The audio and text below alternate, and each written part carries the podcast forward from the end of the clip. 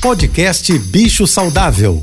Fique agora com dicas e informações para melhorar a vida do seu pet com a veterinária Rita Erickson, mestre em comportamento animal. Olá, boa tarde, espero que estejam todos bem. Talvez vocês já tenham visto ou ouvido falar gatos passeando na rua com coleira e guia. E isso pode ser uma ideia muito bacana, mas depende bastante do temperamento do seu gato. Se o gato é daquele tipo curioso e corajoso, que a gente mal abre a porta de casa e ele já quer dar uma olhadinha no que tem lá fora, nunca se assusta com as visitas, ele tem um perfil de quem pode vir a gostar bastante de passear. Mas se essa for uma ideia, a gente tem que começar bem devagarzinho. Inicialmente, adquirindo uma coleira peitoral bem confortável e a mais leve possível e habituando o gato dentro de casa a usar a coleira.